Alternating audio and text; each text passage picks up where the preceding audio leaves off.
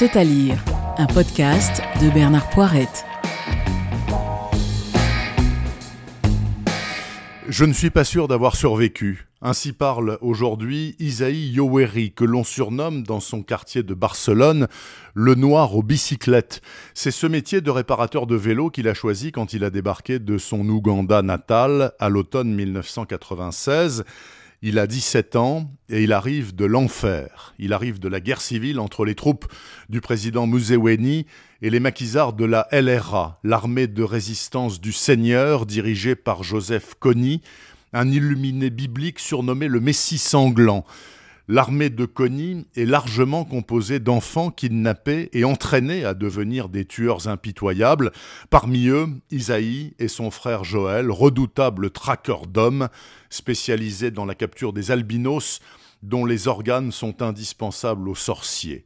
Vingt ans plus tard, un homme se présente à l'atelier d'Isaïe, c'est un ancien camarade de carnage, un ex-enfant soldat désormais dévoué à la réconciliation nationale.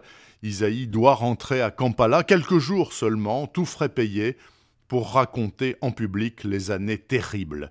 Ainsi peut-être ne reviendront-elles pas. Le jeune homme accepte et emmène avec lui sa compagne espagnole enceinte jusqu'aux yeux. Ce qui était vendu comme un voyage d'agrément à but humanitaire va très rapidement tourner au piège mortel, car les démons d'hier, très loin d'avoir disparu, rôdent encore aux frontières de l'Ouganda. Pour raconter l'épouvantable destin des deux frères sacrifiés, il fallait un grand écrivain.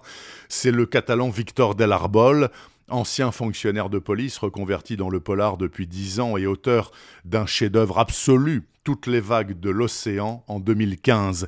Six ans plus tard, avant les années terribles, nous rassure pleinement sur ses talents d'immense raconteur d'histoire avec un grand H. Avant les années terribles de Victor Delarbol, vient de paraître aux éditions Actes Sud. Retrouvez le podcast C'est à lire avec Bernard Poirette sur toutes les plateformes de téléchargement.